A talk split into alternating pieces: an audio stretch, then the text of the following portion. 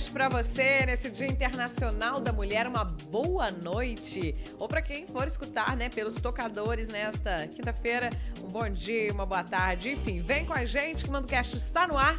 Feliz Dia Internacional da Mulher para você que nos acompanha. A gente espera um mundo aí com mais igualdade, né, de direitos e também, claro, com muitas sementes para amanhã, muitos frutos, muitas coisas boas aí para todas as mulheres que nos acompanham, sejam espectadoras aqui do Mando Cash ou também leitoras do nosso portal Terra do Mandu e que nos acompanham pelas redes sociais. E hoje a gente vai falar também sobre a mulher entre um tema bem assim que engloba muita coisa, que é segurança. E isso a gente vai tratar direto com o comandante do 20 Batalhão de Polícia Militar aqui de Pouso Alegre, o Tenente Coronel Célio César dos Santos. Boa noite! Boa noite, Nayara.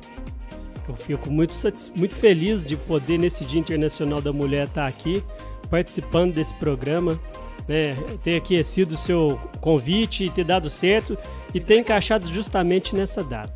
Sim. E, iniciando, eu até gostaria de quebrar um pouquinho o protocolo, né? fazer uma homenagem especial primeiramente as mulheres da minha vida, minha mãe Dona Cida, minha esposa Glícia, minhas irmãs Luziane e Maricele, minhas sobrinhas Laila e Ana Flávia, e aquelas mulheres que labutam comigo na trincheira do dia a dia, na segurança pública do 20 Batalhão, e eu faço questão de citá-las, né? Tem muita policial lá Ah, tem um pouquinho, então você dá um tempinho aí. Né? É aspirante Priscila, Sargento Denilda, Sargento Adriana, Sargento Yara, Sargento Aniele, Sargento Muniquiane, Sargento Marina, Sargento Tamires, Sargento Fátima, Sargento Adriane, a Cabo Gilmar, a Cabo Cícera, a Cabo Decássia, a Cabo Priscila, a Soldado Michele, a Soldado Rafaela, Soldado Miriam, Soldado Jéssica, Soldado Daniele, Soldado Flaviane, Soldado Thaís, Soldado Paloma, Soldado Elisandra, Soldado Beatriz, Soldado Milena, Soldado Renata, a Soldado Cíntia e também as nossas funcionárias civis, a Rosane, a Ana Paula, a Natália e a Cássia, que são aquelas mulheres que compõem o corpo administrativo e operacional do 20 Batalhão. A Rosane que sempre atende a imprensa, né, quando a gente liga lá na P5, é, a pra quem não sabe, da... é órgão de comunicação da Polícia Militar. Ro... Rosane da P5. E uma saudação especial a você, que está aqui obrigada. na minha frente, representando todas essas que a gente não pode dar aquele abraço, mas que está aqui me recebendo, né, sendo anfitriã nesse dia aí. Então, cumprimento em, em, na sua pessoa, cumprimento todas as mulheres assistindo agora, assistindo depois, tomando conhecimento, mas que sintam-se cumprimentadas pela Polícia Militar. Muito obrigada. Eu já vou roubar. Boa noite, eu já vou roubar o microfone, que é, ah. eu, eu ia deixar pro final. Tá com esse microfone sem fio Cê esplêndido. Você viu? É só eu que uso, já percebeu? qualidade do terra, demanda só você não, Não, então, mas é só eu que uso Uma no das vivo. novidades, né, dos investimentos é, trim, o barulhinho do dinheiro. Nayara, eu, eu também quero aproveitar, pegar aí a, a deixa do, do, do nosso comandante é, e olhar para você. Eu tô direcionando para você tudo que eu queria falar para as mulheres da minha vida e não são poucas. Nossa, mãe agora vai, ó. E você é uma das mulheres da minha, vi da Ai, minha vida. Deus, delícia. E assim, essa data, ela é não só especial pelo marco na história, mas também pela luta diária que vocês travam todos os dias. É, você tem uma outra mulher em casa, uhum. você é uma mulher batalhadeira, uma mulher incrível, inspiradora.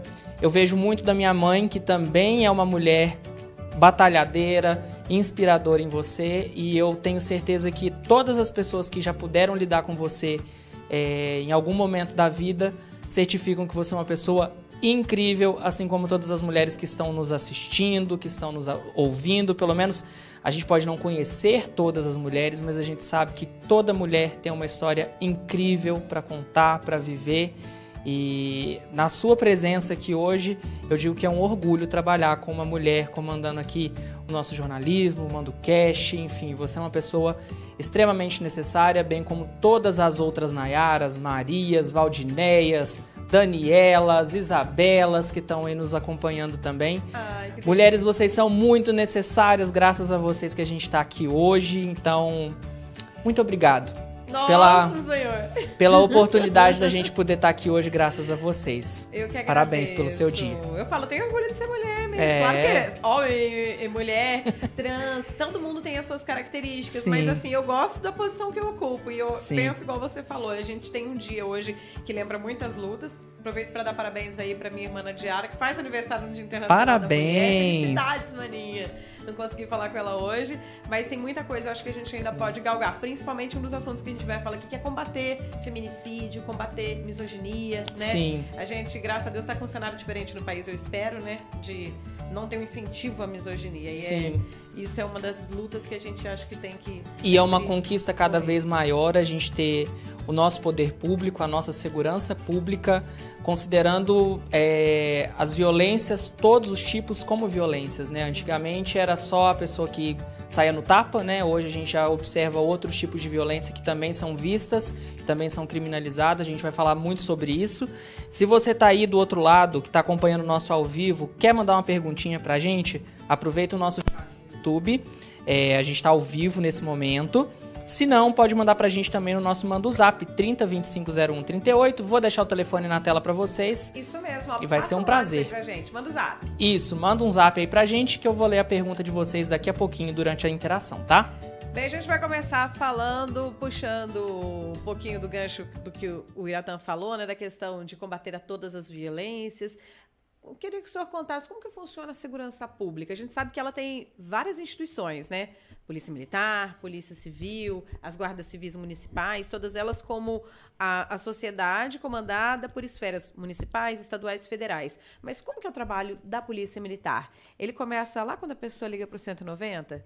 Bom, é, quando a gente está tratando de uma concepção assistencial dentro de um problema que ele é momentâneo, Aí você pode pensar, pode partir desse princípio de que a, que a, que a segurança pública inicie-se a partir do acionamento da Polícia Militar. Porém, quando a gente está num espectro mais global, a segurança pública é muito mais ampla do que simplesmente o atendimento de uma ocorrência, do que simplesmente a presença policial.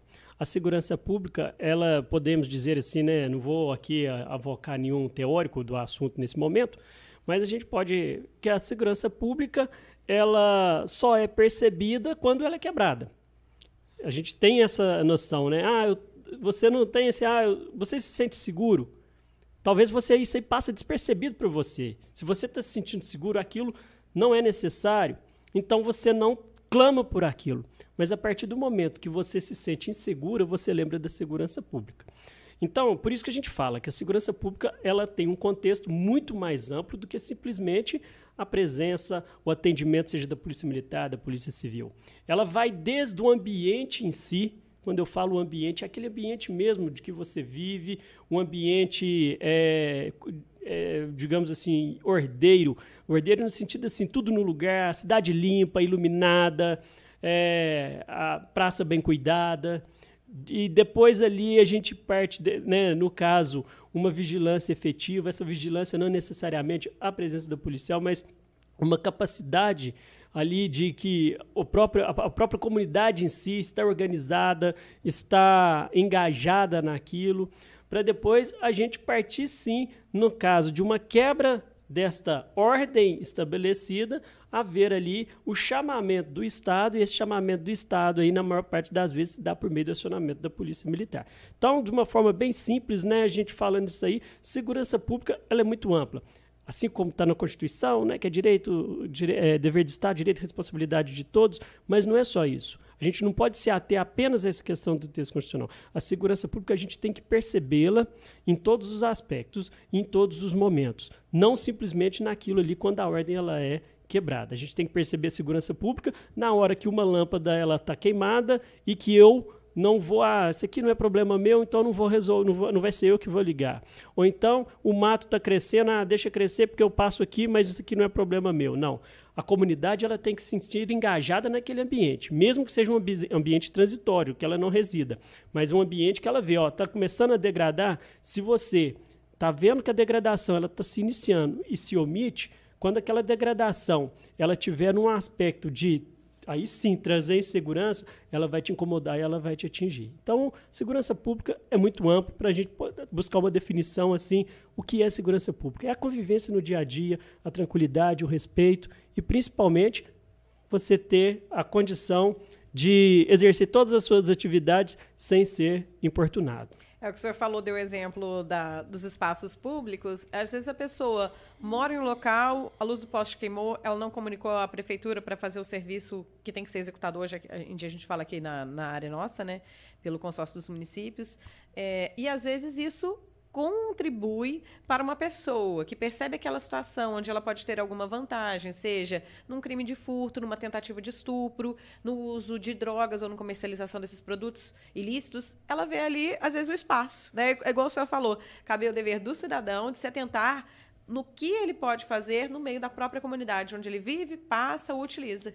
Sim, existem teoria, é, teorias sociológicas que elas comprovadas, cientificamente comprovadas, que o ambiente degradado ele propicia a ocorrência de delitos. Isso é fato. Por quê? A partir do momento que aquele ambiente ele está degradado, que ele está com mato, não, ele vai chamar para si a presença de pessoas ali, né, como você disse, usuários de droga, pessoas que vão fazer a mercancia desse tipo de produto, mas também pessoas que vão ficar ali escondidas, esperando a espreita de poder verificar a sua vítima em potencial e agir.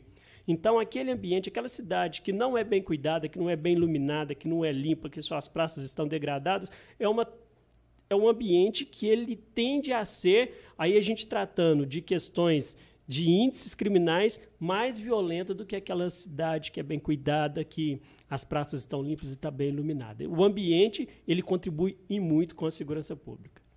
Agora, como que funciona o trabalho da polícia militar? Por exemplo, tá num ambiente como esse, ou uma outra situação, até num ambiente que é, tem uma boa manutenção, que tem uma participação na comunidade, e aí acontece um crime. Quando a pessoa liga, muita gente acha que quem vai ser acionado já é diretamente policial na viatura, mas vocês têm o comando de operações, né? O, o, o Copom. O Copom. Uhum. Então, eu queria que o senhor explicasse um pouquinho para quem não sabe como funcionam esses bastidores da Polícia Militar. Então, eu vou te falar dos bastidores só de uma pequena parcela do serviço da Polícia Militar, Sim. que é o atendimento de ocorrência. Uhum. Porque em outros momentos nós vamos falar muito aqui. É, tem, tem, muitos detalhes. De, né? Cada um é um setor Exatamente. Uhum. Né? Daqui a pouco a gente vai chegar, vamos falar de outros portfólios, Sim, de outra questão, uhum. que você vai ver que o nosso trabalho ele não se resume no atendimento a ocorrências uhum. policiais. Mas vamos lá. É que é o que é direto que a população entra em contato primeiro, né? É. Vamos então, beleza. Assim. Vamos imaginar o seguinte: você está lá na sua casa e ali você percebe a presença de um indivíduo em atitude suspeita aquele indivíduo está te trazendo um clamor, né? Aquela pessoa, o comportamento dela não é um comportamento adequado, acho que ele está ali para cometer um tipo de, de crime.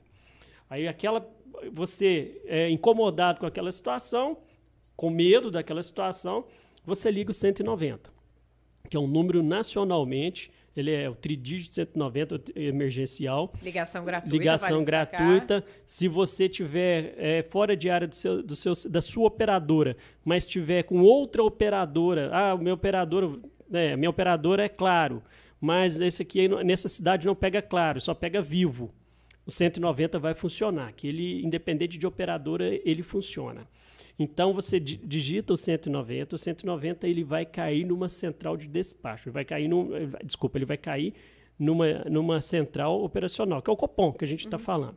Ali vai ter um teleatendente que vai receber a sua ligação, um policial militar que tenha expertise para saber né, recepcionar, pegar as informações necessárias, não é simplesmente você falar assim, ó, tem um indivíduo suspeito aqui na porta da minha casa. Ah, qual que é o seu endereço? Ah, rua tal, tal, tal. Ah, então tá, tô mandando a viatura aí. Não, ele vai carece daquele policial, ele fazer uma breve entrevista com o solicitante, que a gente chama, né, de, com o solicitante, e esse solicitante vai fornecer algumas informações que esse militar, de posse dessas informações, ele vai passar para um outro militar, que aí sim é o despachador, que é aquele militar que vai é, transmitir via rádio para uma equipe policial e ali fazer o atendimento da ocorrência. Então, o militar vai receber, vai atender o telefone 190, vai fazer aquela breve entrevista com o solicitante. De posse dessas informações, ele repassa essas informações enquanto ele está ele tá te entrevistando, ele está digitando. Ele está digitando aquilo que você está falando. E aquilo que ele está digitando já está saindo na tela do militar do rádio. O militar do rádio, o, o, o, o que recebeu a ligação, ele encerrou o atendimento, já vai para a tela do, do militar despachante, que é esse do rádio, e esse militar do rádio ele já vai pegar aquelas informações e já vai repassar a viatura. Então nós temos ali o policiamento lançado setorizado aqui na cidade de Pouso Alegre Principalmente, a gente tem um, um, um policiamento setorizado. Em cada setor, né, que engloba regiões da cidade, tem equipe policial responsável por aquilo. Ah, aconteceu no bairro aqui, que a gente está no bairro Fátima. Então já tem uma equipe policial aqui que engloba esse setor do bairro Fátima, que essa equipe ela vai ser direcionada para o atendimento daquela ocorrência. Sempre a equipe mais próxima. Sempre a equipe. É, a gente tem, como eu te falei, setorizado. Uhum. Então, geralmente, na maior parte das vezes, a equipe do setor. Ah, mas e se essa equipe do setor ela tiver é, empenhada, que a gente fala, tiver já no atendimento de uma ocorrência? Aí a gente vai verificar uma equipe que esteja desempenhada e mais próxima. E também você vai variar também de acordo com a gravidade, com a, a, demanda. Porque se for, por exemplo, ó, denúncia de um roubo com um indivíduo armado, uma situação assim, a gente já vai lançar a mão de outros esforços, tático móvel, o coordenador do policiamento, que a gente tem um oficial 24 horas por dia cuidando, de, gerenciando todo o policiamento da, do batalhão. Então, aí, esse, e esse oficial é o que vai fazer o direcionamento dos esforços necessários para fazer o atendimento daquela ocorrência que chegou ao Copom.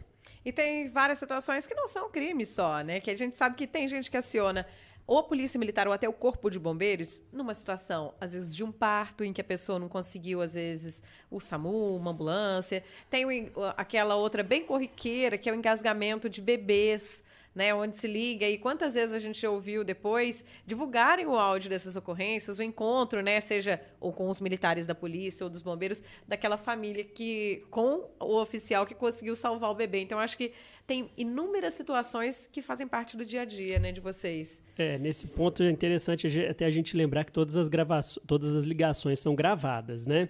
Então por isso que a gente tem essa possibilidade de numa situação dessa daí a gente fazer é, depois disponibilizar essa cópia dessa, desse tipo de acionamento. E também para a questão de segurança, de quem liga e de quem recebe a ligação também. Porque quando você está ali, se você ficar ali no, no, nosso, no nosso Copom, que é o Centro de Operações, você vai ver solicitação de, de dos mais diversos tipos.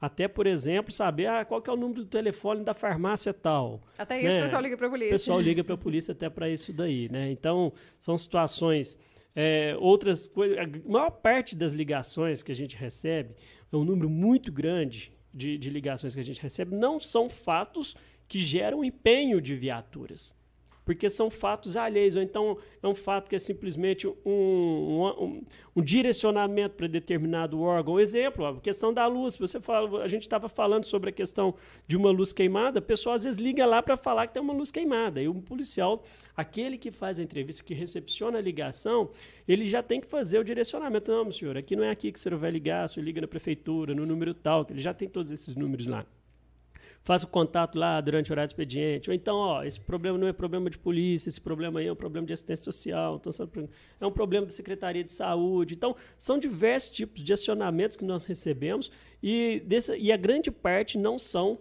acionamentos típicos de polícia. E a gente está entrevistando, então, o comandante do 20 Batalhão de Polícia Militar aqui de Pouso Alegre, o Tenente Coronel Célio César dos Santos. Se você quiser, comenta a entrevista, participa, deixe seu recado, né, a sua pergunta, ou pelo nosso YouTube, aqui pelo chat, ou então você pode mandar uma mensagem no Zap. 35 é o DDD e o número é o 30250138. A gente estava falando aqui do 190, tanto ele quanto o Disque Denúncia, que é o 181, que completou 15 anos, né? Agora em funcionamento, eles têm um, também um critério que a pessoa, se ela quiser, ela pode fazer uma denúncia anônima. Que às vezes a pessoa está numa situação onde ela, ah, eu tô com medo de denunciar tal fato, mas ela pode contar com esse sigilo. É, aí é interessante, né, a gente fazer a diferenciação dos serviços, né? o 190 ele deve ser utilizado principalmente para aquela questão emergencial. É aquilo que carece do acionamento imediato da polícia militar. Então, por exemplo, ó, você tá, você foi é, sofreu um crime ali, você foi vítima de um crime, de um furto, por exemplo, é através do 190 que você vai informar.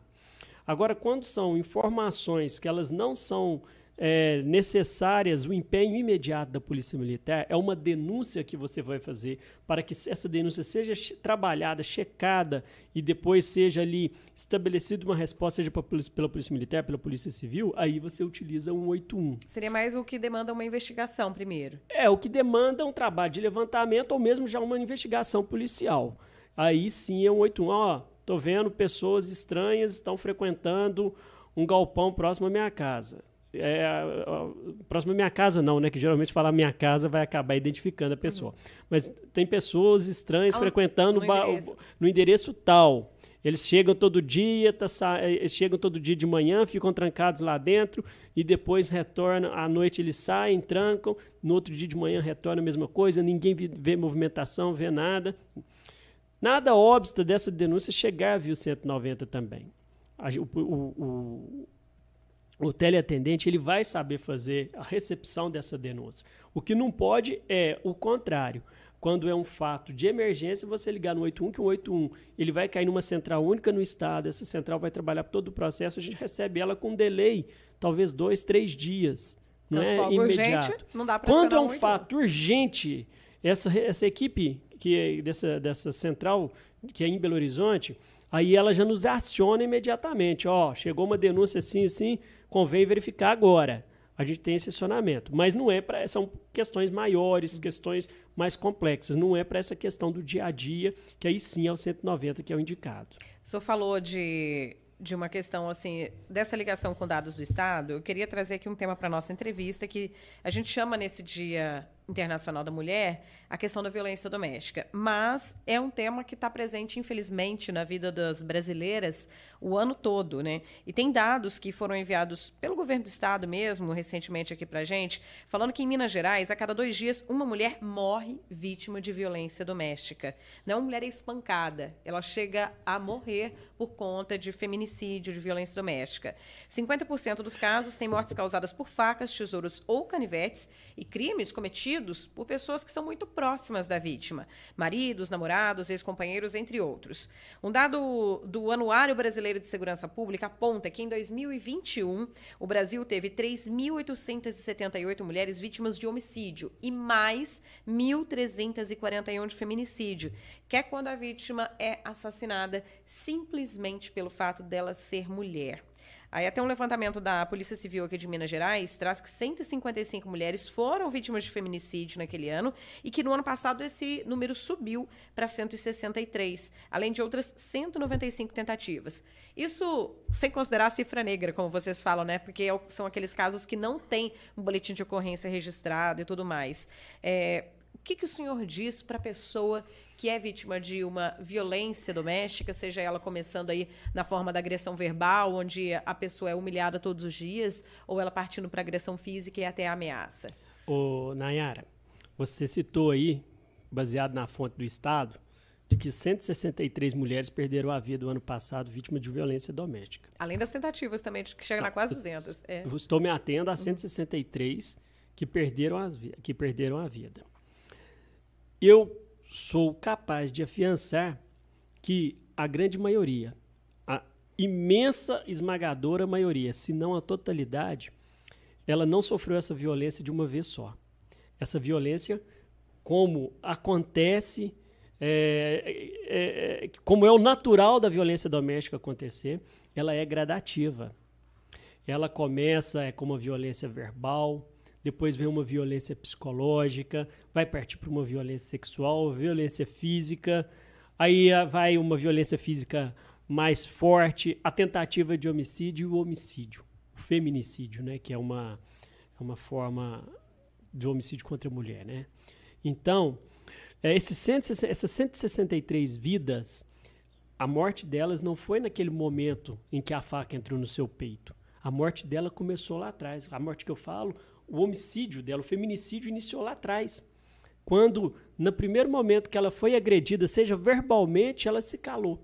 E quando a gente falava nos bastidores, antes de começar aqui, que não que esses números não me incomodam, mas eu me assusto muito mais com a cifra negra, porque isso daí eu acredito que seja a ponta do iceberg. Aquilo que está no, local em que nós, seja policial, seja a sociedade no geral, não é só questão de polícia. Aquilo que a gente que não chega ao nosso conhecimento é infinitamente maior. Porque, como você também citou, baseado mais uma vez na fonte do Estado, os meios utilizados, na sua grande maioria, para, o, para a consumação dos feminicídios ou para a tentativa dos feminicídios se deram por meio de faca, tesouras, canivetes, ou seja, são utensílios que existem dentro da casa, dentro do lar qualquer casa tem uma faca, qualquer casa tem uma tesoura, qualquer casa tem um canivete. Ou seja, de difícil prevenção se não partir da mulher esta coragem e essa vontade de denunciar a violência que ela está submetida. E, mais uma vez, a gente faz esse alerta. A violência, ela não se resume naquele primeiro episódio de violência. A tendência é, ocorreu o primeiro episódio, essa violência vai se evolumar, ela vai, ela vai crescer gradativamente, tanto em quantidade como em qualidade. Ela vai ter uma frequência e vai se agravando. Ela vai né? ter uma frequência e cada vez mais grave. É, parece que, como se diz, vão se acostumando. Então, o simples gritar, que seria uma violência verbal, ou uma violência psicológica em que a mulher vai ser menosprezada, vai ser chamada de burra, de diversos palavrões, isso daí, aquilo ali já não vai afetar mais e também o juízo de reprovabilidade do autor também não vai, é, ele não vai se incomodar com aquilo. Então, daqui a pouco vai partir para um tapa, daqui a pouco vai partir para o murro, daqui a pouco vai partir para é, um cerceamento de liberdade e assim por diante, até infelizmente a gente chegar e ser acionado para atender o feminicídio. A gente teve aqui em Pouso Alegre um, um, caso bárbaro no ano passado que eu me recordo, onde a vítima estava até com a medida protetiva na mochila quando o corpo dela foi encontrado na estrada do Cristo, Sim. né? E teve também um caso em Itajubá de uma mulher que o ex-namorado já vinha ameaçando ela há muito tempo, ex-companheiro, né? E ele acabou queimando o corpo dela, né, na época.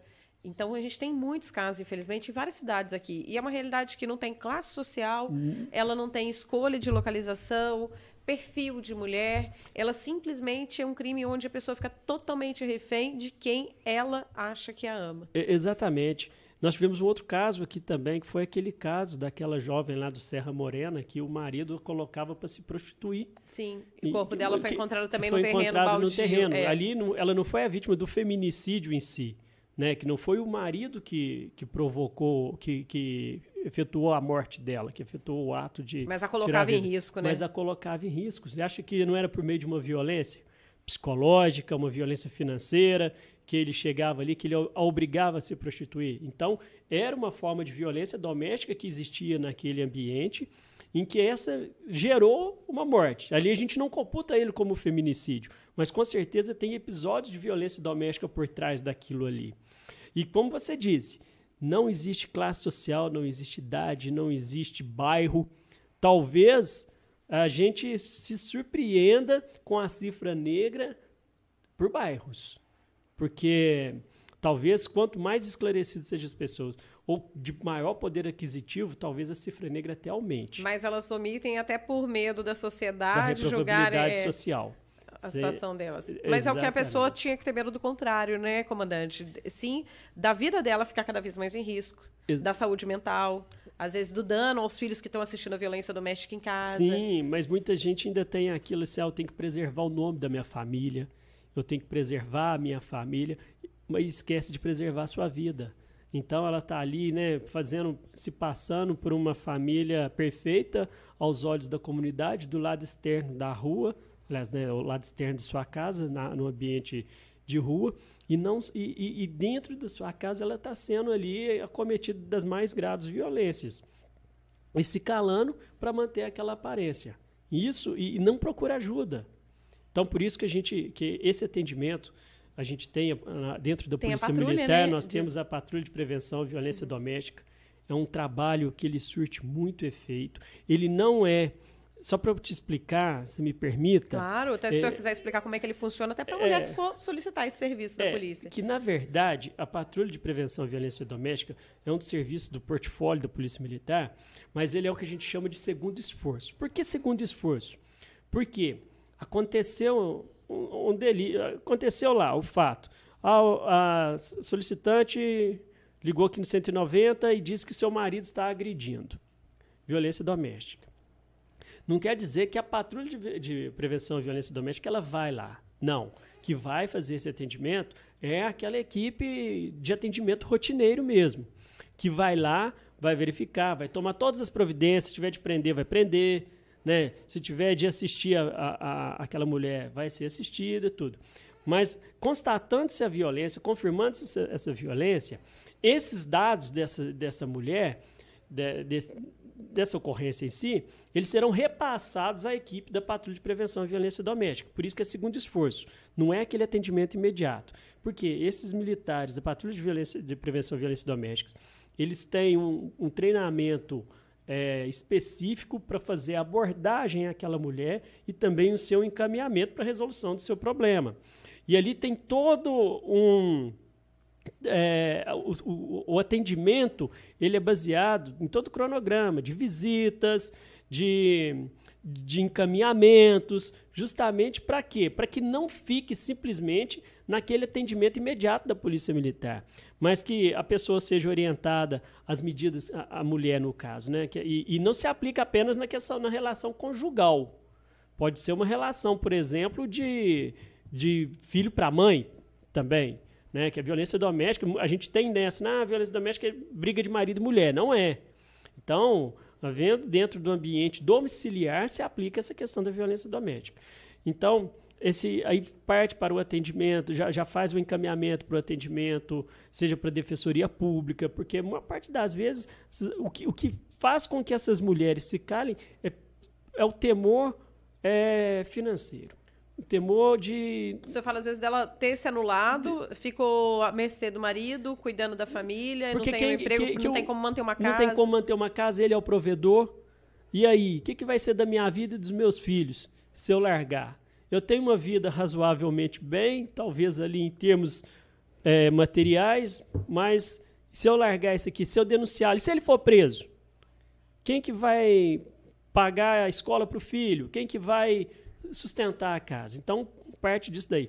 Aí onde que entra o segundo esforço, que é o atendimento da patrulha de, de prevenção à violência doméstica, para dar todo esse encaminhamento, para dar esse encaminhamento necessário, esse esclarecimento, e que, é, e, e que explicar para essa mulher ali tanto a questão dos riscos que ela corre, como também das oportunidades que ela pode ter, ela aceitando participar desse serviço de atendimento. O Iratan tem comentários e perguntas sobre esse tema? A gente estava falando de segurança pública em geral, mas agora específico da violência doméstica. Sim, a gente tem bastante comentário. É, a gente tem uns comentários bem é, nichados para Pouso Alegre sobre a segurança pública. Uhum. A gente até tem alguns discursos um pouco mais inflamados sobre esse sentido, porque segurança é uma coisa que mexe muito com a gente, né? Daqui a pouco eu vou filtrar um pouco mais e trazer uhum. os detalhes para vocês.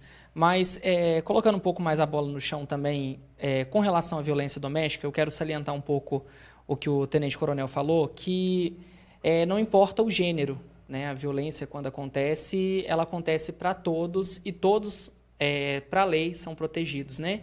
A gente teve um caso que vai completar um ano agora, no dia 29 de março de 2022, inclusive a Nayara foi a pessoa que, que ficou encarregada de, de cobrir esse caso, que foi um, um caso muito triste. Eu acho que quem é minoria, assim como eu, que a qual eu represento, ficou muito baqueado, que foi o assassinato do jovem Lucas Santana, né, no bairro Cidade Jardim. Ele foi assassinado pelo ex-companheiro, que ele já vinha sofrendo é, diversas violências, sejam verbais, sejam agressões, e, e que foi um caso que mexeu muito com a gente, porque ele tinha acabado de chegar do trabalho, né?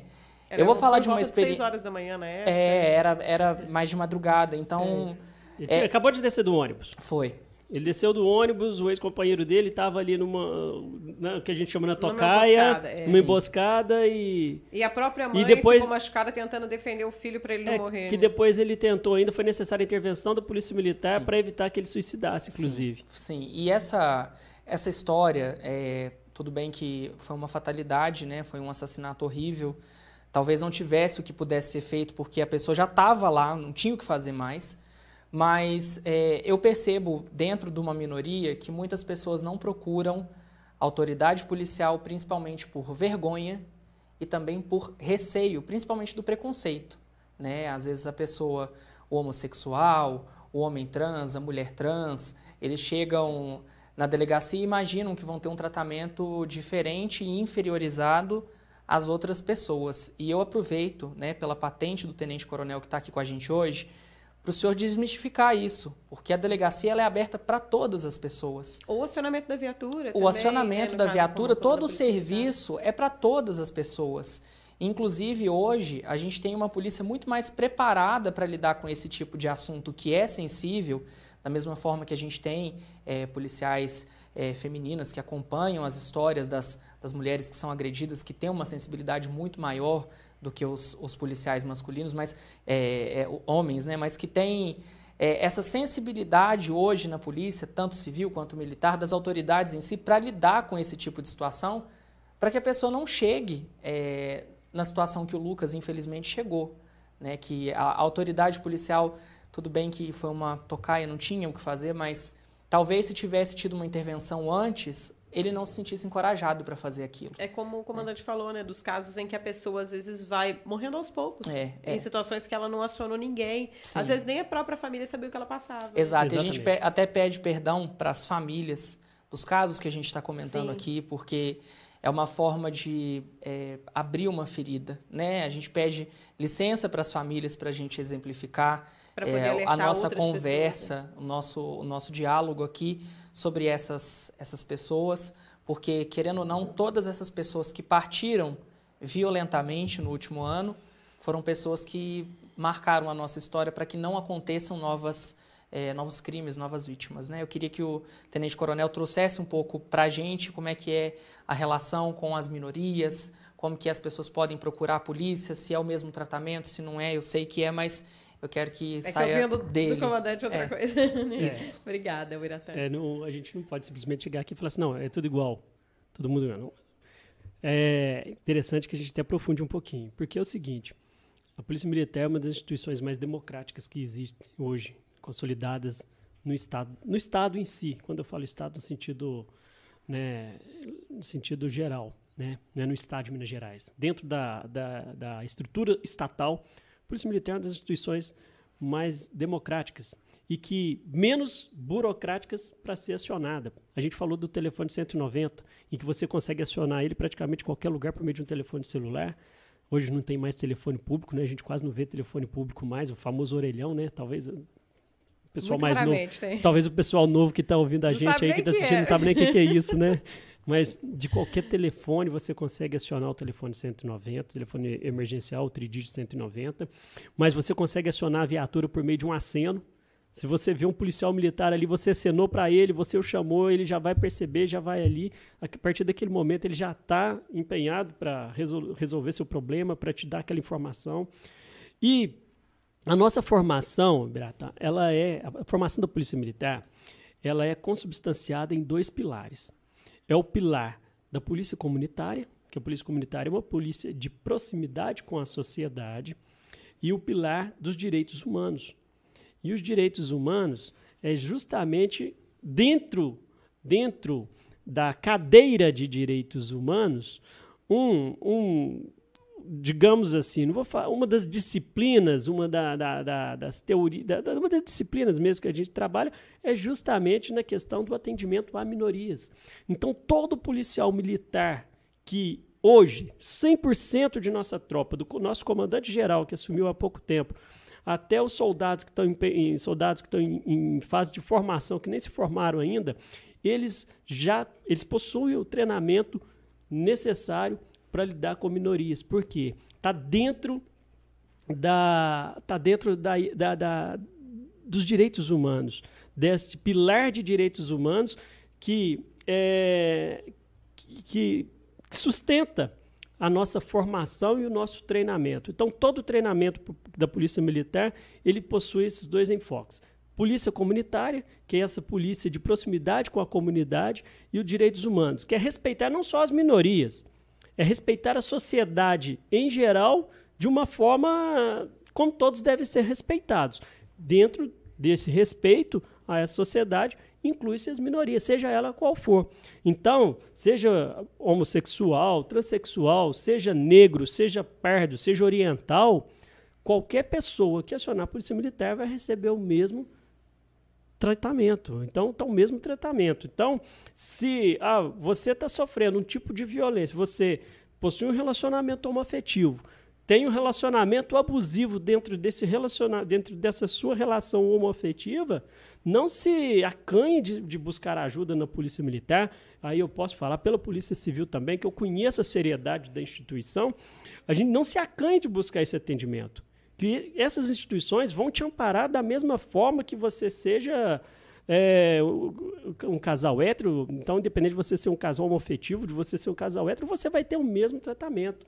Justamente porque não se discrimina, não se discrimina. Isso é inconcebível no nosso meio, porque nós não vemos o CPF, nós vemos a pessoa em si. Claro que a gente vai tratar com a individualidade cada caso. Requer a individualidade. Mas ah, eu vou te dar um tratamento tal porque você mora em tal situação. Vou te dar um tratamento tal porque você mora. Não, a gente não tem isso. Claro que a gente tem, por exemplo, portfólios específicos para determinados bairros da cidade. Nós temos GEPAR que atua em dois bairros da cidade e que não atua em outros. Por causa que. GEPAR é no São Geraldo, nós temos um GEPAR no São Geraldo e um GEPAR no São João. João.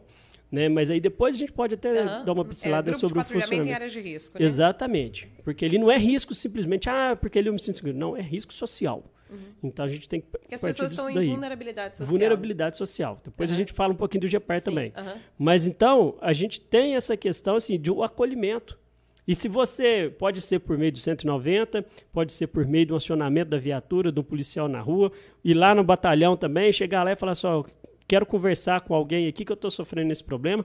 Aqui na 56, né? Que a gente fala 56, que está aqui. 56 do lado, gente, aqui da Univas, pertinho aqui do Terra do Mandu, na Avenida Tony Toledo. Exatamente. Nós temos aqui, nós temos a sede da nossa região, que é na Doutor Lisboa. Nós temos a nossa base de segurança comunitária, que ela fica, na maior parte dos dias, na Praça Senador José Bento. Quando é às quartas-feiras, ela é na, na Praça João Pinheiro.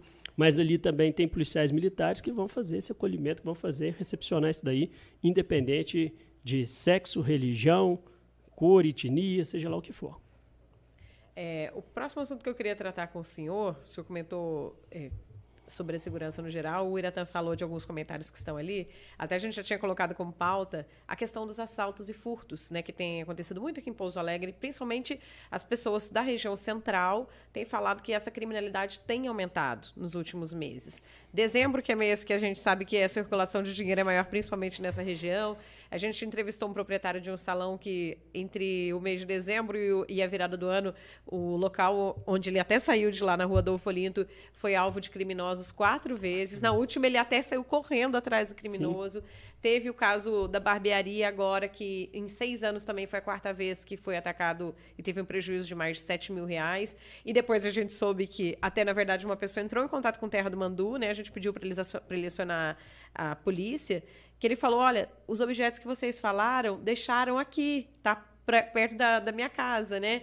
Então, a parte do material foi recuperado. Queria que o senhor falasse um pouquinho sobre como está sendo o trabalho para tentar combater a esses casos que, segundo esses moradores, esses lojistas, esses comerciantes, têm aumentado nessas áreas. Pois é, para a população em geral, que eu imagino que grande parte ali, o pessoal fica, a gente sabe, né, que o pessoal fica revoltado, ah, não tem policiamento, não tem isso, não tem aquilo, aquilo outro, mas a gente não tem é, a segurança, voltando lá naquele primeiro, no comecinho, né, no comecinho, né, a segurança pública, a gente não pode confundir segurança pública com presença policial. Ah, se eu tenho presença policial, eu tenho segurança pública. Se eu não tenho presença policial, não tenho segurança pública. Justamente da amplitude desse tema segurança pública. A gente lamenta muito essas questões que aconteceram no centro e nem por isso a gente ficou, ó, vou ficar só na base da lamentação, de forma alguma. Tá, cada vez que um fato desse acontece, todo dia de manhã, né, quando eu, quando eu acordo, se é que eu durmo, né, mas quando eu acordo, eu vou pegar as ocorrências que aconteceram, eu vejo situações desse jeito, eu me sinto assim, vitimado, tão vitimado quanto aquelas pessoas que realmente foram, né? Mas é, o que, o que assim, a gente tem que ressaltar o seguinte: hoje a questão do furto, ela é uma questão que ela está transpassando a questão policial. A gente está partindo de um lado muito social do furto. Por que isso? Não quero fazer discriminação como pessoa em situação de rua, não é isso não. Mas a gente tem uma, uma vou fazer vou exemplificar de uma de uma outra forma aqui. Nós temos uma teoria que a gente tem que para a, a ocorrência de um crime, especialmente um crime contra o patrimônio, ele vai acontecer mediante a conjugação de três fatores, que é a, a disponibilidade do bem, um alvo disponível, um agente motivado a cometer aquele delito e a ausência de vigilância. Então, se você tem ali um celular disponível. Chega uma pessoa, que essa pessoa vê aquele celular disponível.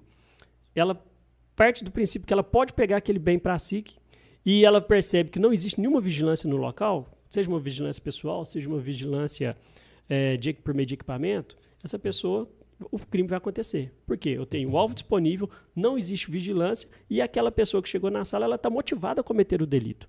Então, o crime vai acontecer. Então, por isso que todo mundo fala assim, ó, tá faltando policiamento no centro.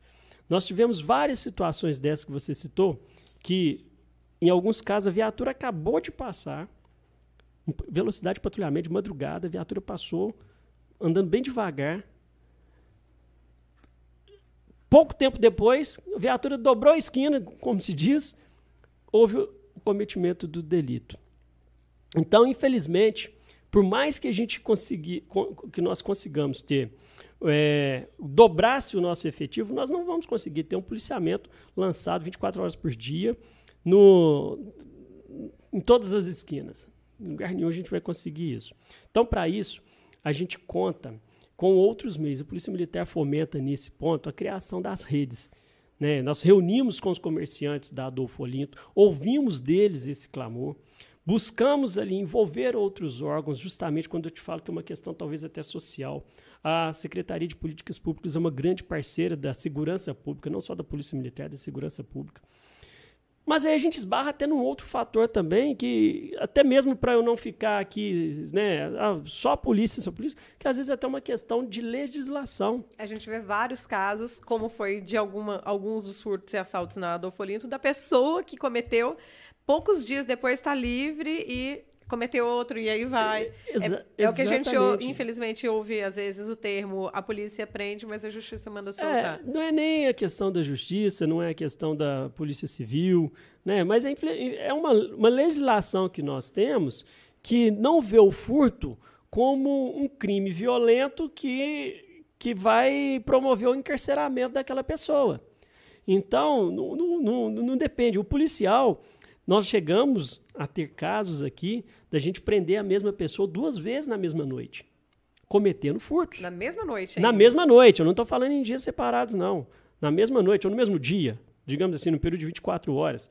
De você chegar ali, no, no, no período de 24 horas, você vai, prende, quando é o, é que normalmente, o... até para o pessoal entender, como que acontece, por exemplo, a pessoa acionou, vocês conseguiram localizar a, aquele que furtou, aquela que furtou, né? Que também a gente sabe que, no, que não são só homens não. e mulheres, tem pessoas de todos os gêneros, mas aí a viatura chegou, conseguiu efetuar a prisão. Normalmente vai para a delegacia, como que funciona? É, a gente leva para a delegacia e ali é apresentado, fica à disposição do delegado de polícia. O delegado de polícia ele vai fazer uma, ele, ele vai analisar aqueles fatos, ele vai analisar uma série de fatores, né? Sobre a, a, a se houve, se o, se o crime é, é, é, qualificado, se o furto é qualificado ou não, se for qualificado a pena é maior, tal. E mesmo que o delegado ele entenda pela ratificação do flagrante, que nem, nem todas as vezes ele entende, ele pode entender que às vezes não é elemento suficiente, que às vezes a, a coisa furtada é de, é, é de pouca importância, ele não ratifica o flagrante e ele tem essa discricionariedade, discricionariedade de colocar em liberdade ali. Mas na maior parte das vezes ele ratifica o flagrante e essa pessoa ela é encaminhada à justiça, só que por não se tratar de um crime violento, no dia seguinte, na audiência de custódia, ele é liberado. Aí, no caso, o juiz faz a liberdade provisória dessa pessoa. Pode ter acontecido nesse caso que o senhor falou da pessoa ser presa pode, duas vezes em menos de 24 horas. Pode ter acontecido. E quando é menor, Aí que, infelizmente, né, por não ser crime violento, que a gente não consegue mesmo efetuar a sua, a, a sua pressão. E diante disso, a gente vai fazendo, a gente vai conversando com a Polícia Civil, nós vamos catalogando os casos, vamos catalogando os casos, até a gente conseguir a internação. Quando é menor, a gente conseguir a internação para aquilo. Então, voltando a essa questão, né, como que a gente lida com isso? A Polícia Militar sozinha, ela realmente não vai conseguir é fazer uma prevenção 100%. Para isso, a gente conta com a participação do, do, do município, né? A gente precisa, é, talvez em alguns, em alguns casos, eu tive uma. Eu fui instado hoje a manifestar sobre uma questão lá na mina abandonada do Altaville. Aqui lá está tendo, né, o pessoal, os moradores lá falaram que lá está tendo presença de pessoas estranhas, usuários de droga, tal, tal. Aí, é, viatura, eu, eu, pedi para que uma viatura fosse lá no local e verificasse a situação. A hora que chega lá, o ambiente é todo degradado mato alto, a, o telhado que tem lá ele está todo danificado, é, até com a, a água está parada.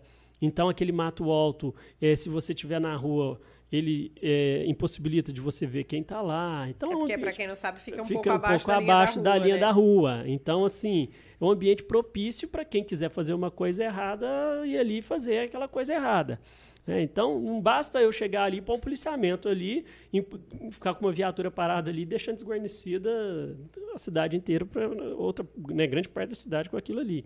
Então, nesse ponto, a gente foi lá, verificou.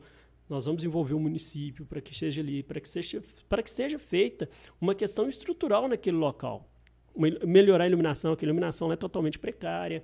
Então, isso daí carece de- de- desse tipo de ação. Então, quando a gente fala que o ambiente ele contribui muito para a ocorrência do delito, a gente, principalmente na questão do delito contra o patrimônio. E ali na Adolfo Olinto, a gente está nesse processo de reativação da rede, ou então de uma, de uma criação mais eficaz de uma rede. O que, que seria a rede? A rede é o princípio. Já que eu, que eu, como policial militar, eu não consigo estar em todo lugar ao mesmo tempo, mas eu vou contar ali com a participação da comunidade em si, para que um vizinho vigie, vigie o outro. E havendo, sim, a presença de, de algum cidadão ali em atitude suspeita, que aí o policial militar, por meio de 190 do Copom, seja acionado, a viatura vai lá e verifica aquele indivíduo. E o que é de, de toda de abordagens que a gente faz, que as nossas equipes fazem durante a madrugada, é muito grande. E grande parte, toda noite, a gente pega ali alguém com uma chave de fenda, alguém que está indo cometer um delito. É porque muitos acontecem justamente na hora que o comércio está fechado. né? Exatamente, é a hora que o comércio está fechado. E a gente tem. Ah, mas por que, que a gente vê tanto policial lançado durante o dia e não vê à noite? Porque a demanda estatística nossa fala que os crimes acontecem durante o dia. A demanda que a gente tem, que carece mesmo, maior é durante o dia. É onde que acontece o furto, é onde que acontece o estelionato na porta do banco. Para quem acha que não, mas até hoje eu tenho registro daquele famoso A saidinha de banco. conto do vigário, Ah, ou então bilhete premiado. Nós temos isso aí até hoje. Tem gente que ainda cai no, no Nos bilhete, golpes. nos golpes. E agora a gente está aí na era do golpe digital, né? Então a gente tem essa demanda tão grande dessa forma. Mas aquelas pessoas que acham assim, não, mas eu estou muito prejudicado, aqui eu não vejo nada, eu solicito, chame a gente, né? Vá, nos inste a ir lá, ah, vamos marcar uma reunião, talvez aí vamos marcar, criar uma rede no seu bairro, ou então vamos reunir com os moradores. A gente faz a reunião, a gente vai no local, uma guarnição nossa vai lá, marca uma reunião com os moradores, conversa. Né? Talvez eu, eu não posso, por, por exemplo, cuidar da segurança da minha casa e esquecer da segurança do meu bairro. Porque pode ser que a minha casa esteja segura hoje, mas o, o, o bairro em si, se ele não tiver ali com aquela segurança, digamos assim, é, toda envol com a comunidade toda envolvida em prol da segurança, a via pública não vai estar segura. Então, na hora que eu sair de casa, eu posso estar- ser vítima de um delito. Então, por isso que é interessante que a comunidade, aquela comunidade, ela se una, se una em prol da, da segurança. A gente tem grupos em bairros aí que a gente sabe que eles discutem de tudo, discutem de tudo, falam de tudo, e realmente um cuida da vida do outro, não do interior da residência. Mas ali, ó, tem uma pessoa, tem uma pessoa estranha passando aqui e tal. E aí aquelas pessoas também que estão nos bairros, ah, desculpa, que estão nas redes dos bairros, às vezes, elas usam, lançam no, no- Ah, tá vendo um, um veículo em atitude suspeita. O ano passado nós tivemos um problema muito sério lá na região do Serra Morena, muitas construções, e a gente estava tendo muito furto à construção. Tanto lá quanto no Ibirá, no Astúrias, onde, tava, onde tem essas Em que construções. com a construção que bairro que tem a construção assim. civil impulsionada e poucas residências. Então a gente teve essa, essa situação. E aí nós lançamos o nosso serviço de inteligência, que nós temos o nosso serviço de inteligência também, né, que, na maior que são militares que às vezes atuam ali sem o fardamento, tudo, buscam informações. Nós lançamos, conseguimos identificar veículos que eram utilizados para o transporte do- do- desses autores e também o transporte dos materiais furtados. E ali a gente fez um trabalho específico para fazer a prisão desses indivíduos.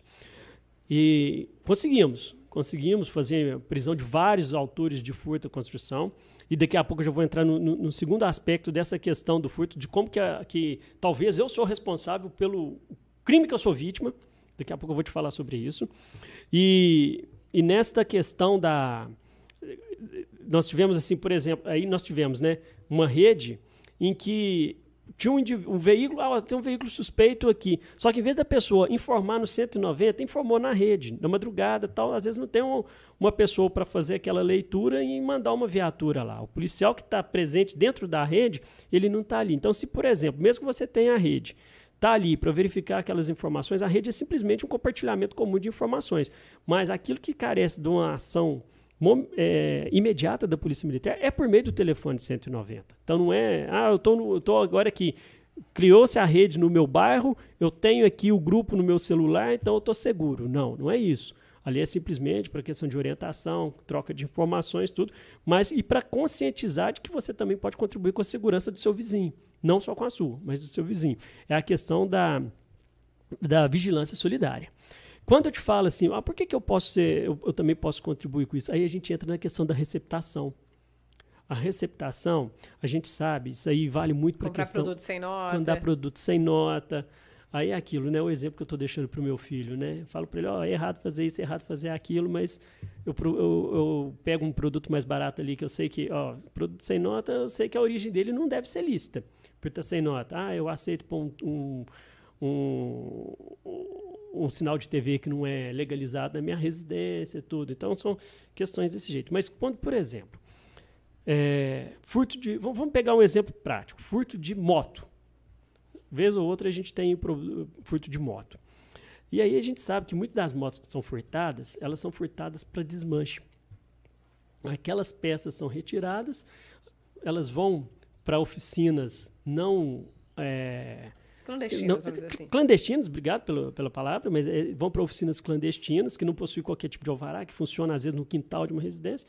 E ali eu levo a minha moto, que eu tenho, levo lá, porque é mais barata, a peça é mais barata, a mão de obra é mais barata, eu vou levar ali e vou, e vou trocar. Então, uma peça que talvez ali, sei lá, no comércio legalizado ali, ela seria 100 reais, eu vou pagar 30, 50 reais, ganhei, lucrei, né? Ó, oh, eu sou foda mesmo, né? Consegui o mais barato, economizei. Sai no lucro, tá Sai no lucro. Ah, duas semanas depois sua moto tá furtada. Está sendo desmanchada para fomentar esse mercado. Então, onde que a gente faz esse apelo, né? Que a gente que não compra produto sem nota. Que tem, tem, tem produto que você sabe que aquilo ali é produto de furto. Não tem jeito. O camarada está vendendo aquilo como? Como que ele conseguiu? Aí a gente vem é, voltando à questão do, dos furtos à, à construção. Um camarada, por exemplo, aquela ferramenta popularmente chamada de maquita, né? Que é utilizada para cortar pisos, aquela coisa que assim. cara? Muito cara. Aí você vê um camarada vendendo aquilo ali a, a preço irrisório. De onde que é? Quem que de onde? E aí, meu filho, cadê a nota disso daí? Você não tem. Ah, mas ninguém vai ficar sabendo, só hoje, né? Só hoje posso. Aí você está fomentando esse crime. Então, a partir do momento, eu sei que é difícil a gente fazer isso daí. Aí vem mais uma né, em outras cidades. Até aqui, a gente teve casos aqui, mas não chegou assim a assolar a questão dos furtos de cabos. Né? Então, nós tivemos cidades aí que ficaram sem internet, ficaram sem energia, prejudicou o funcionamento de hospital, inclusive. Que cabos de fibra ótica. Ca cabo de fibra ótica, cabo de cobre. Cabo de cobre. Então. Aqui em Pouso Alegre a gente teve, principalmente no ano passado, muitos furtos de hidrômetro. E a gente hidrômetro. imaginava que, fizeram até matéria, né? É, tão facilmente matéria. assim, né? Pois é, mas faz o derretimento daquilo. Então, é, assim, por que que, por que, que tava tendo o, o, o crime? Porque tinha alguém fazendo compre, a né? recepção, né? é, fazendo a receptação, desculpa, uhum. e receptando. Ele não, recepta, ele não vai fazer a é, receptação para ficar para ele. É porque ele também tem quem compre aquele uhum. material ali. Então é onde que a gente pede, né? Aí sim, aí é quem um 81. Quem tem o vendedor e quem vende tem o cliente. Exatamente. Aí se você sabe que aquela pessoa está fazendo aquisição disso, pode ligar no 81, faz a denúncia, você não será identificado. E tem participação sobre isso também com o Iratã, e agora? Isso aí, Nai. Tem participação sim, e eu já quero aproveitar para dar uma leveza para o nosso assunto. Eu acho que o, que o Tenente Coronel deixou algumas pessoas órfãos lá em Passos, porque tem bastante ai, participação. Pessoal, mandando aí, ó, momento saudade. ai, ai, ai. É isso. Tem bastante... era comandante lá antes, né? De... Eu fui subcomandante lá. Fui é, subcomandante de... lá e fui comandante em São Lourenço. E deixa muita saudade lá então, olha que é... legal. Isso, aí eu já mas falo deve ter nome... gente falando mal também, viu? Ah. ah, não, mas geralmente não, o hater não fala não, ele só dá o dislike. Mas ah, pode dar o tá dislike também. Beijo, rei. É o seguinte, o Vinícius Muniz, ele é lá de Passos, né? Ele é, mandou um abraço pro, pro comandante. Deixa eu ver aqui, tem Grande um outro. Vinícius, atirador Muniz. Oh. Isso, o Dirley Freitas também falou que tá sentindo a sua falta lá em Passos, viu? Dirley Freitas é um dileto amigo, inclusive repórter policial lá em Passos. Também é que legal. É, gente Como boa. Diz, saiu da cidade, mas as amizades é, permanecem. Com certeza. Né? Isso. Eu vou fazer um apanhado aqui. A gente já falou sobre esse tema, tá, pessoal? Por isso que eu não li o comentário de vocês.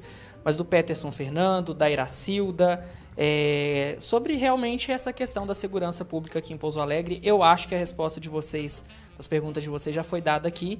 É, só vou complementar, se o senhor quiser responder. É, Fique à vontade. Se pode ser é, um pouco a, a, questão do efetivo policial, o senhor pode explicar um pouco mais à frente.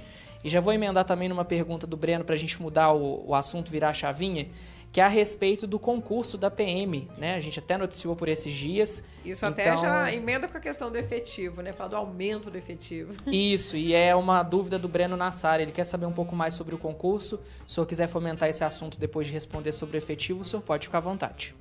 Bem, questão do efetivo, claro, né? Eu como comandante, quanto mais militar eu tiver aqui para lançar no, no policiamento, melhor.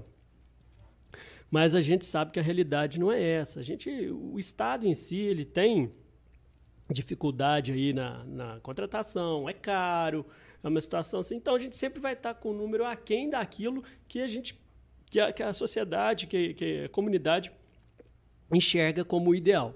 Por isso que nós fazemos o, o lançamento, a gente tenta potencializar o lançamento desse efetivo. A gente faz ele de forma é, a, a, a, buscar com aquele efetivo menor do que o que seria, do que o que, eu, que seria o ideal, a gente busca fazer a, a, ele render mais. O que eu quero dizer é isso, ele render mais. E de que forma?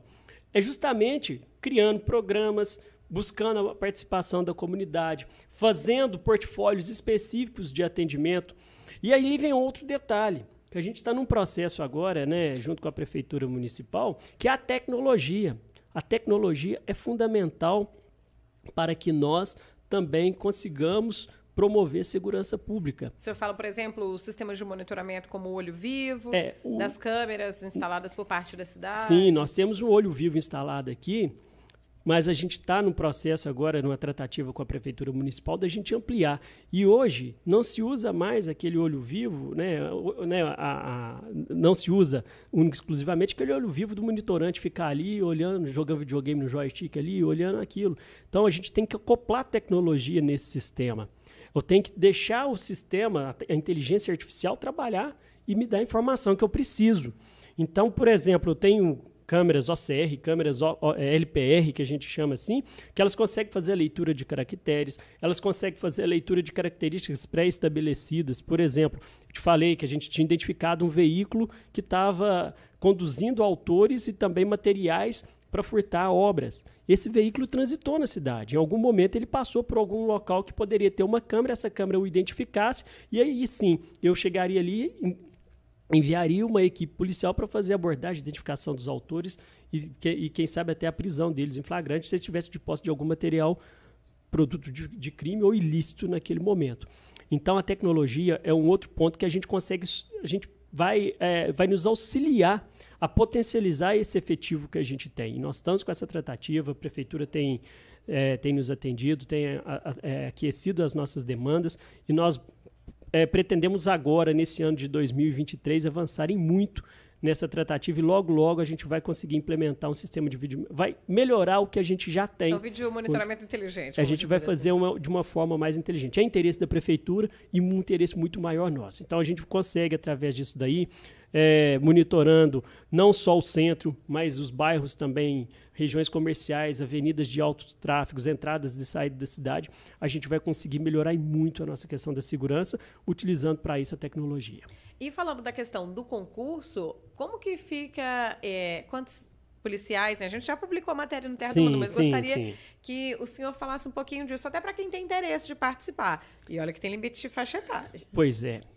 Primeiramente, são 150 vagas para a 17ª região. 17ª região, a Polícia Militar é dividida em 19 regiões. Nós, aqui em Pouso Alegre, nós estamos na nós pertencemos à 17ª região. E a nossa 17ª região, ela possui quatro batalhões sob seu comando. É o batalhão de Pouso Alegre, que é o 20 o qual estou comandando, o 56º em Itajubá, o 57º em São Lourenço e o 59º em Extrema. Então nós temos nesses quatro batalhões aí, são 72 municípios divididos nessas, nessa região toda aí. E nós teremos 150 vagas agora para iniciar agora já no ano de 2023 com formatura no ano de 2024. 15 sendo... são para mulheres. Eu ia falar uhum. disso, né? Já não, deixaria essa informação de fora de jeito nenhum. Então são 135 vagas do sexo masculino e 15 vagas para o sexo feminino. Poxa, mas não, não falou que tem a igualdade, que a questão que a polícia militar é democrática, assim, mas a gente sabe que tem situações que a força física do homem ela se faz necessária, até mesmo para a segurança da policial feminina. Então, se eu tenho uma, por exemplo, ah, eu vou ter que atender uma briga generalizada, eu não posso mandar uma equipe com duas militares, com, com duas PFENs, que a gente fala, né? PFENs? né? Abreviatura. Policial feminina. Policial feminina. Polícia, tudo é abreviatura. Você pode ter, tudo tem abreviatura para tudo. Então, uma PFEM ali para ir lá, e policial feminina, duas policiais femininas para chegar ali e fazer aquele atendimento daquela briga tal. Ah, policial, vamos lançar um policiamento lá no estádio, rivalidade, o Paraná, que eu acho que hoje é um dos maiores rivais que o Pousão tem hoje, né? Que Paraná virou freguês do Pousão. Saiu escoltado, hein, gente? Nem me fale. Vocês lembram que rolê que foi ah, aquele? Meu Deus. Da Não, foi o dia que o dragão realmente virou dragão, né? Porque eu falei, gente, o que tá acontecendo aqui? Nossa, Pois é, então eles ficaram mordidos, não deu nada, né? hein, gente? Tem... Pelo amor de Deus, não aconteceu nada. É, graças a Deus os outros Foi jogos só hostilidade. Assim. Só não, esse mas, na saída deles mas, lá embora, é, é, Diga-se de passagem, né? Mais uma atuação da Polícia Militar ali que foi, de, que foi cirúrgica, precisa, com a utilização da força necessária. Porque o nós, nós somos facultados a utilizar a força. Eu não posso fazer uso da força de forma arbitrária. Mas sendo necessário, pode. Aquele dia foi, porque a torcida do Paraná investiu contra a torcida do, do Pouso Alegre, chegando inclusive a invadir a área de segurança ali foi necessário que, que os militares que lá estavam naquele dia fizessem a utilização de, de, de, de munições químicas ali justamente para cessar. Porque se, se, ainda bem que nós tivemos a torcida do Pouso Alegre se comportando de uma maneira. Não foi para cima. Não né? foi para cima em todos os jogos. todo mundo foi beber depois para comemorar, gente. Ninguém ia perder pois é, não. Pois é, mas em todos os jogos que nós tivemos Sim. aqui, Aí eu faço até esse reconhecimento à torcida. Nós não tivemos nenhum problema. Ah, tem um problema pontual, que às vezes é o camarada que bebe demais, vai ali, está incomodando todo assim, mas em termos de torcida, aquele problema assim, de coisa, com a torcida do Pouso Alegre, nós não tivemos nenhum problema disso daí. E olha que nós tivemos públicos muito maiores que o time de capital. Nós tivemos aqui né, mais de 15 mil pessoas em alguns jogos aqui Tá vendo, torcedores do Pouso Alegre? Parabéns, continue assim. Exatamente, né? E mais uma vez, parabéns aí pela voz do Mandu também, é, né? Obrigada. e, a, e, a, gente teve esse comportamento exemplar da torcida. Então, naquele dia que a torcida, a, a torcida do Paraná, ali foi necessária a utilização da força da Polícia Militar. Mas vamos voltar no concurso, senão depois a gente se uhum. perde. Então, a gente falando do concurso novamente, então são 135 vagas do sexo masculino, 15 vagas do sexo feminino é necessário ter um curso superior. Hoje exige, né? Para o ingresso na Polícia Militar é necessário ter curso superior. O que, que o pessoal está fazendo? Ah, comandante, mas eu não tenho curso superior tal.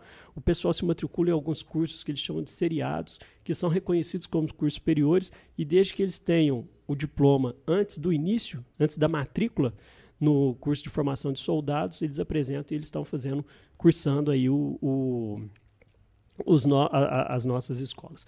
E quando você disse lá atrás, né, que hoje a Polícia Militar, foi até o Bratan que falou que a questão da formação da Polícia Militar hoje, uma Sim. formação diferente, a gente passa isso, né? Hoje todos os nossos policiais militares que ingressam na Polícia Militar, se ele for, né, ele, ele tem um curso superior. Se for para o oficial, né, para o tenente para cima, digamos assim, ele tem que ter o curso de direito. Então, isso daí melhorou muito a formação dos nossos policiais. Então, hoje, a postura dos nossos policiais, a questão, a forma de comunicar, a forma de tratar a sociedade, isso aí melhorou bastante. Não que quem não tenha curso superior, ele não tenha condição de, de prestar um atendimento polido, um atendimento cortês. Não é isso.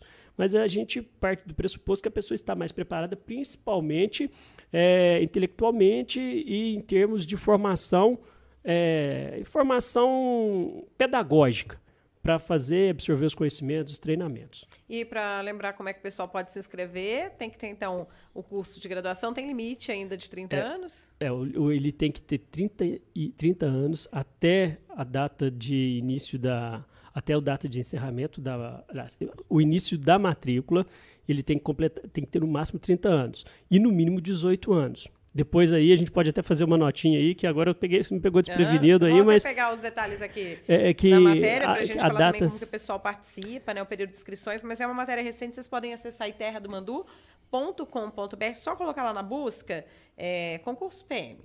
É, exatamente, a gente concita aí, por que que é interessante é, a gente pedir que pessoas aqui de Pouso Alegre região façam esse concurso? Porque não raras vezes a gente não tem conversava com você e com o Magson antes, às vezes as pessoas aqui da nossa região elas não completam as vagas e essas vagas são completadas por, por militares de Belo Horizonte, do norte de Minas, de outros estados. Nós temos militares aqui na, na nossa região, aqui militares do estado do Pará, estado de Goiás, que são pessoas que vêm são chamados concurseiros, né? Uhum. Que aí, e essas pessoas chegam aqui, passa pouco tempo, tá querendo ir embora, não tem aquele senso de pertencimento à cidade. Agora, quando a gente tem militares que são oriundos, eles vão ter um carinho especial, né? A pessoa que, é, que, que, que, trabalha onde mora, onde nasceu, onde a sua família Às reside. Até conhece a população que está atendendo. Né? Conhece né? a população, consegue ali ter um, ter um diálogo mais próximo dessa comunidade fica muito mais fácil para a gente é, lidar com esse policial. Então, por isso que a gente solicita, né, que as pessoas aqui que estejam seu curso de superior aí, está buscando ainda Vamos lá, Polícia Militar aí está com as inscrições abertas. E tem, gente, 2.800 vagas em média, sendo 283 para mulheres, que normalmente é o equivalente a 10%. Isso Duas... é no, no estado, no né? No estado todo. No estado é. todo. Aí aqui em Pouso Alegre, na região, que compreende quatro batalhões do sul de Minas, 150 vagas. As inscrições podem ser feitas até o dia 30 de março. Tem que acessar o site Polícia Militar de Minas Gerais, né? E a taxa de inscrição é de 101 reais. Então, tem gente que ainda pode solicitar a isenção. Sim. Né? Mas aí, apesar de que quer dizer, esse prazo da isenção já passou, tinha alguns é. critérios, tem que ter CAD único e tudo sim, mais. Sim. E no total é, dessas vagas, então, todas são para curso superior, como é agora. E depois, quem passa no, no concurso vai fazer o curso de formação, de né? nove meses. Isso, para poder depois ingressar Exatamente. Na, na, nas ruas, vamos dizer Ou assim, seja, no trabalho operacional. Quando um policial militar ali, ele recebe a divisa, né? Que ele é realmente... A, a, é, o trabalho em si, ele, ele faz o trabalho logo dos primeiros meses, depois que ele termina determinadas disciplinas, eles já são lançados nas atividades de rua, mas sempre sob supervisão de um militar formado. Então, isso daí a gente sempre. O, o soldado de segunda classe ali, que a gente chama aquele que está fazendo o curso, ele é tratado assim de uma forma muito próxima, justamente porque aquela atividade, quando ele está na rua, é uma atividade pedagógica também. Então, ele está aprendendo com aquilo ali. E depois que ele forma, para ele formar ali, são nove meses em que ele vai ter, né? Como eu falei lá atrás, os pilares dos direitos humanos, da polícia comunitária, mas ele vai ter né, vai ter uma noção mais aprofundada de direito, ele vai ter matérias de técnica policial, ele vai ter matérias ali de técnica militar. Então, são diversas matérias aí, a, a, a, é, a parte de treinamento físico, de educação física, sem contar outras atividades extracurriculares também que o curso ele compreende, né? alguns cursos específicos, questão de salvamento, primeiros socorros, esse tipo de situação. Bem, é, um, um, detalhe também que eu queria falar aqui dos requisitos do, do concurso, tem que ter carteira de habilitação, viu, gente? Carteira B, é, além da idade, como disse o comandante, entre 18 e 30 anos, e altura mínima de 1,60m. E um dos critérios é que a pessoa tem que ter sanidade mental e física, né, e tem que ter idoneidade moral, que mostra que a Polícia Militar está cada vez Sim. buscando mais compreender. É que a prova, a prova escrita é a primeira fase do concurso. Depois nós teremos outras fases, como o, o, o exame psicotécnico, como a, o teste físico, que a gente chama de TAF, né, teste de avaliação física. E, uh, então são a primeira fase é preocupa agora com a primeira fase. O restante a gente vai orientando depois, né? Então vai lá, faça a sua inscrição. Faz inscrição no site faz a, Militar de Minas Gerais. E né? depois né? tem a parte de exame físico, de exames médicos, psico, psico, é, o psicotécnico que também é presente para depois sim ingressar nas fileiras da Polícia Militar. Tem mais questionamentos ou sugestões, participações? É só mandar um abraço aqui para Iracilda, né, que falou parabéns comandante Célio pela sua fala, entendi a saudade dos pacenses. Aê. E ela agradece, né, que Pouso Alegre agradece é a sua legal. vinda para cá e um abraço também que eu deixei para trás aqui, desculpa, o Sérgio Júnior Falou muito boa a entrevista. Obrigado, viu, Sérgio, pelo Obrigada carinho. pela participação de cada um de vocês que estão aí com a gente. E viu? com isso eu já passo a régua, vamos embora? Sim, antes, tá na hora, né? só para encerrar, que eu tinha colocado até na, na descrição, é, queria só falar hoje como que está a situação do trabalho dos cães farejadores. A gente fez uma matéria que tomou proporção nacional, Sim. né? Que é a matéria Super Faro, a, falando da cadela Eva, que é uma cadela da Polícia Militar de Pouso Alegre que se destaca no trabalho no estado de Minas Gerais. E na época ela tinha seis anos. O senhor estava me falando que ela daqui a pouco aposenta?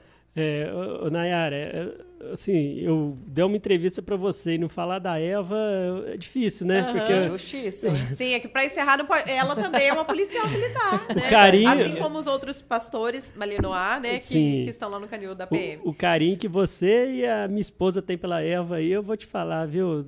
Chega, chega até me dar ciúmes. Ah, meu senhor. Mas é o seguinte, a, a, nós temos, né, aqui em Pouso Alegre, nós temos o efetivo né, que a gente chama ROCA, que é Rondas Ostensivas com Cães. E o nosso, o nosso plantel aqui, né, nós temos a Eva, tem o Xangô e tem o Blade, que esses aí já estão em operação mesmo, né, trabalhando nas nossas operações, eles são destinados a faro. O que, que é faro?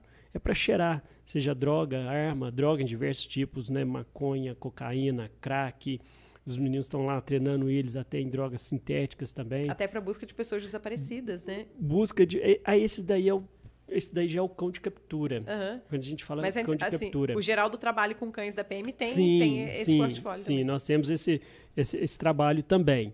Mas os nossos aqui são cães de faro, né? Que eles auxiliam o, o policial militar.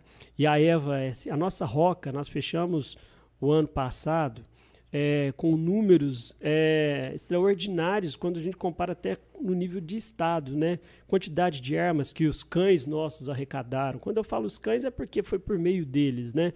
Drogas, tudo isso daí. E são cães extremamente dóceis, né? Que se você, quando a gente, de vez em quando, os nossos militares estão fazendo ponto base com eles ali na Praça Senador, algum local ali, a criança pode chegar, pôr a mão, o cão vai querer brincar. O cão mas vê com o militar do lado, né? Não, vai ser com o militar do lado. mas os nossos cães, os nossos cães são extremamente é. dóceis nessa, nessa questão. E assim como o policial militar, ele tem uma vida útil, né? Com 35 anos hoje, ele vai, ele se transfere para a reserva. O cão também tem a vida útil. Então, a vida útil do cão né, do, do, do, portfólio aí nosso aí gira em torno de nove anos. Então eu ia falar, falei para você, ah, vai ser descartada, né? Mas soa mal, não que ela seja descartada, né? Mas ela aposenta. é que né? é o uso da palavra como ela não recebe aposentadoria. É, é né? exatamente. E o cão é um semovente, então, por ser um semovente, ele é um, um patrimônio do Estado, né? Ele tem um número de patrimônio, é como se ele fosse uma viatura. Então aquilo ali para nós é um equipamento. Mas claro que pessoal que está ali, né, ele tem um carinho muito especial, os cães são extremamente bem cuidados. Temos uma parceria também com faculdade, com faculdade de medicina, de medicina veterinária, com clínicas veterinárias em si que nos apoiam também e eles, né, treinamentos, os nossos policiais passaram agora por uma capacitação no nosso canil central em Belo Horizonte, em que aprimoraram ainda mais, né? Porque não basta o cão em si, eu preciso ter o recurso humano. E nós temos o recurso humano que faz a condução desses desses cães um recurso humano extremamente qualificado também, porque simplesmente o cão em si, ele, o, o cão ele vai, ele, ele, o trabalho do cão é brincar. Que quando ele acha uma arma, quando ele acha uma droga, na verdade ele está procurando o brinquedo dele. Então, se ele não for muito bem conduzido para procurar aquele brinquedo, ele não vai lograr o êxito. Então, a gente tem aí pelo menos mais dois anos de trabalho da Eva e é o Pleito ou o Xangô também? É, não, os dois são tá mais, mais novos, né? Os dois novos são mais né? novos que ela e eles têm um, um, pouquinho mais. Mas a gente tem um processo de renovação constante no nosso plantel e nós já estamos Sim. estudando forma aí de que a Eva vai logo vai ter vai, ter um vai ser substituída à altura. Pode ter certeza Ai. que a gente vai conseguir manter a excelência do nosso plantel e dos nossos trabalhos aí que a nossa roca é, realiza. E só para destacar, quando os cães chegam na idade, vamos dizer assim, de aposentar do trabalho na Polícia Militar, eles, às vezes, acabam sendo adotados por policiais que trabalhavam com eles. Ou então eles vão para a adoção, né? Em busca de alguém que possa cuidar aí dele nesses anos depois do descanso. é, de mas eu, eu, imagino que Na verdade, por ser bem do Estado ali, tem até um edital, sabe? É feito um edital, tudo certo, assim, uhum. para ter uma transparência. Mas eu te falo que a fila é grande para adotar, pra né? adotar viu? Esses cães aí são muito, são muito queridos, muito né? Queridos, né? Ah, muito obrigada, falando querido, do senhor ter participado aqui conosco da entrevista. É, o Iratan estava segurando ali o microfone, queria deixar algum recadinho também para o comandante? Agradecer, claro, a, a, presença dele aqui. Está aberto a novos convites de participações, viu? O senhor Sim. pode ficar sempre à vontade aqui. A gente sempre está com os nossos microfones abertos para o senhor da Polícia Militar, para os nossos companheiros também da Polícia Civil, que a gente está tentando uma entrevista uhum. em breve também, né? E agradecer ao senhor, né? O senhor está representando aqui é, o seu efetivo, representando os militares. Agradecer também pelo serviço prestado é, pela Polícia Militar. Eu tive um, um, problema há umas duas semanas atrás, inclusive foi depois do podcast, eu, eu solicitei o serviço da polícia, fui muito bem atendido, então, na pessoa do senhor, eu agradeço a presença e estamos sempre à disposição aí da, da Polícia Militar. A gente agradece essa proximidade também com a imprensa, né, que o senhor estabeleceu desde a sua primeira semana aqui. Entre as primeiras entrevistas, uma foi aqui pra gente no Terra do Mandu e tantas outras. Sim. E agradeço para o senhor ter participado aqui, como se diz, falado sobre vários assuntos, principalmente alguns polêmicos, mas que a população às vezes vem cobrando a gente também, né, como veículo de comunicação. E, e por ter tratado isso, mostrando a realidade do, do que tem acontecido aqui, também se colocar à disposição aí da própria população.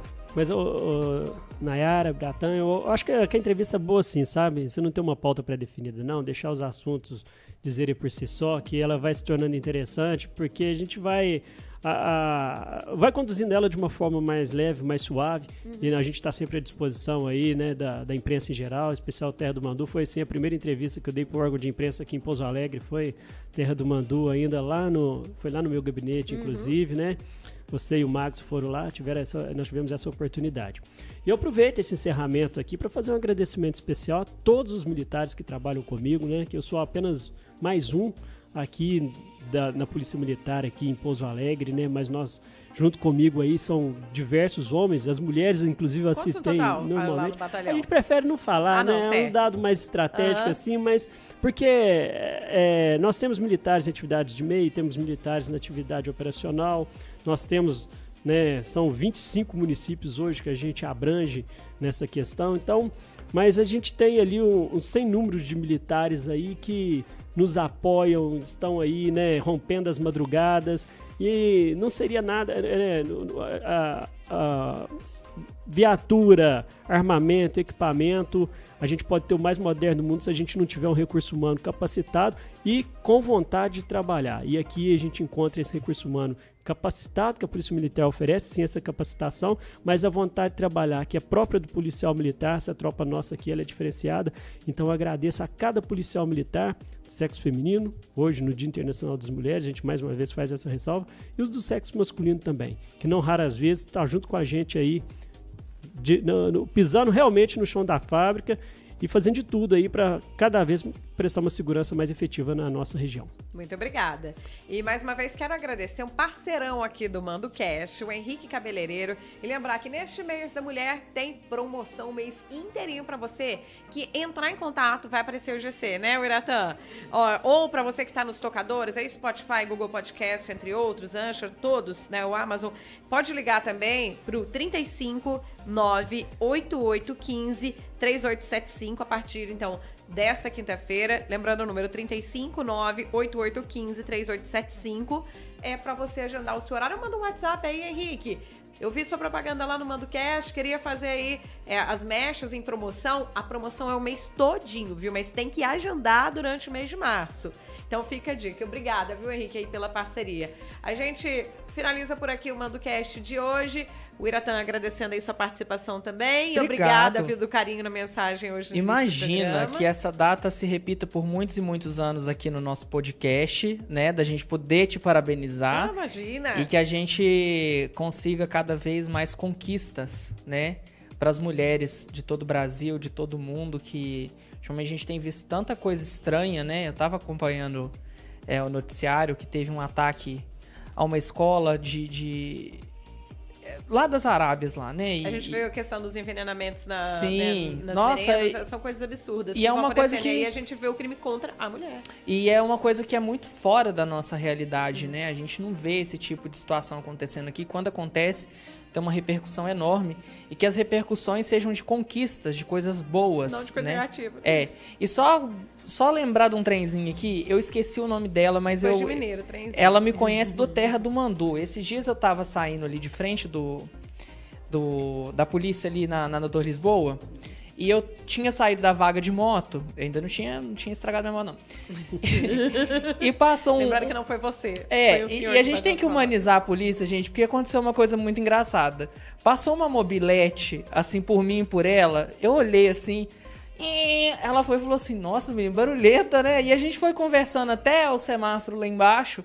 E assim, às vezes a pessoa vê a outra com farda e acha que não é ser humano, né? Não tipo, é ah, eu vou robô, evitar, gente. porque às vezes eu tô conversando com o policial pra ele não me prender. Não, gente, vamos humanizar as pessoas.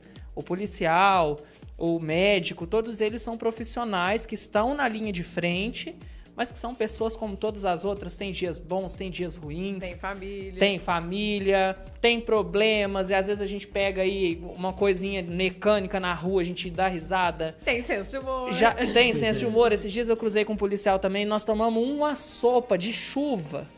Ele tava sem capa, eu sem capa, nós dois parou ali na beirada do viaduto ali do, do Baronesa. Então, assim, são Dá pra fazer pessoas. um podcast com a história do Muiraté com o Só, policial. sabe? É. Isso. Então, assim, vamos, vamos humanizar, né, gente? Vamos tratar as pessoas da mesma forma que a gente quer ser tratado também, né? Não é porque é uma autoridade de segurança que a gente tem que tratar de uma maneira ruim, né? Isso mesmo. E tratar todo mundo bem, né? Mulheres, homens, profissionais, todo mundo, né? Vambora que. E se inscrever quem quiser no concurso da PM, que é uma ótima oportunidade aí de uma carreira, né? Como o comandante falou, de 35 anos aí de trabalho e depois um descanso merecido, mas que tem muitos benefícios. E se inscrever no nosso canal no YouTube também, Isso né, menino? Também, gente. E pode sugerir reportagens pro Manducast, ou melhor, reportagens pro Terra do Mandu, pro Mandu News e temas para o Manducast. Entre em contato com a gente pelo Mando Zap, tá bom? Semana que Espero vem a gente tá você. de volta, hein? Isso mesmo. Beijo. Obrigada, viu, mais uma vez, comandante. Estamos sempre à disposição. Um abraço pra Eu que todo agradeço a oportunidade. E pode ter certeza que esse abraço será mandado. O, só o Biratã falou, acho que é muito interessante isso daí, né? Atrás da farda, ou então por dentro da farda, existe o ser humano, né? Sempre, E esse né? ser humano, não é porque ele vestiu a farda, tá certo, né? Que ah, a gente procura ter um, um- um- um equilíbrio nas nossas ações, nas nossas emoções, mas é difícil, né? Ali atrás é um ser humano que às vezes é o coração que bate, é a mente que, que, que aflige, mas a gente está aí, a gente treina justamente para que a gente consiga aí, independente do seu humor, do seu dia, para que a gente não transmita esses sentimentos para a comunidade de uma forma que não deva ser, né? Mas a gente agradece, viu, Brata, em nome da Polícia Militar, essa sua sensibilidade, Tamo esse junto. seu reconhecimento e quem dera se todos tivessem a sua percepção. Mas a gente vai, a gente confia que a nossa sociedade vai evoluir muito, da mesma forma que a Polícia Militar, ela vai, ela continua em evolução, a nossa sociedade vai evoluir muito e a gente vai ter o respeito à autoridade, não só por ela estar usando a farda, mas a respeito à pessoa, que eu acho que está faltando muito na nossa sociedade. É verdade. Isso mesmo. Mais uma vez, obrigada. Uma ótima noite pra você, excepcionalmente na semana na quarta, mas semana que vem a gente volta na quinta-feira, tá bom? E, e vai voltar mais morena, viu? Vai voltar mais bronzeada. É, e você Pra vai quem voltar tem- mais Coldplay, né? Talvez eu chegue rouco, não sei. não, tá. não, não, sei. não, não, volta normal, tá? Tchau, gente. Tchau, sim.